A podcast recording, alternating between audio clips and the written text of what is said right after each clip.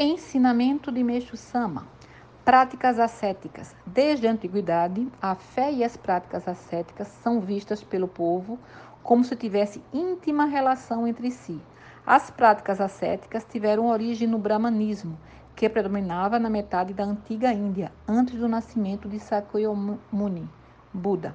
A pintura e a escultura arraste revelam a crueldade dessas práticas. Por exemplo, os praticantes suspendiam algo só com um braço, sentavam-se entre a bifurcação de dois galhos ou chegavam ao cúmulo de praticar o zanzen, que é uma meditação profunda, com as pernas cruzadas, sentadas numa tábua cheia de pregos. Houve religiosos que se mantiveram anos seguindo na mesma posição.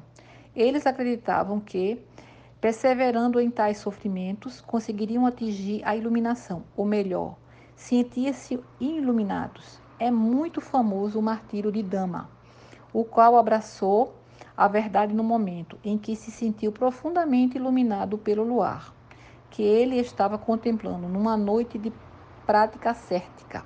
Segundo a tradição, Dharma não tem pernas porque elas ficaram atrofiadas deixando de funcionar durante os nove anos que ele passou sentado diante de uma parede, em estado de meditação.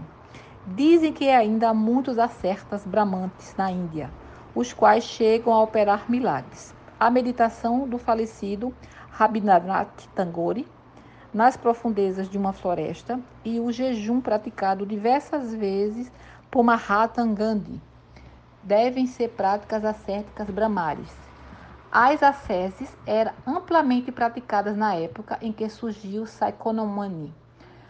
Não contendo sua compaixão por aqueles que se entregavam ao martírio de autotortura, ele pregou a possibilidade de qualquer pessoa tornar-se mais iluminada através da leitura das escritas búdicas, emocionando-se com a eminente virtude de Sakyamuni. O povo hindu fez dele objeto de adoração. Assim, pela lógica, os budistas que praticam as asceses estão contrariando as boas novas de Sakyamuni. Não posso concordar com os religiosos japoneses que ainda persistem nas práticas ascéticas brahmares.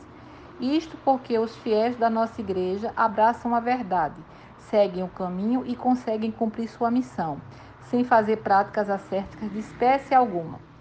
25 de janeiro de 1949. Ensinamento retirado do livro Alicerce do Paraíso.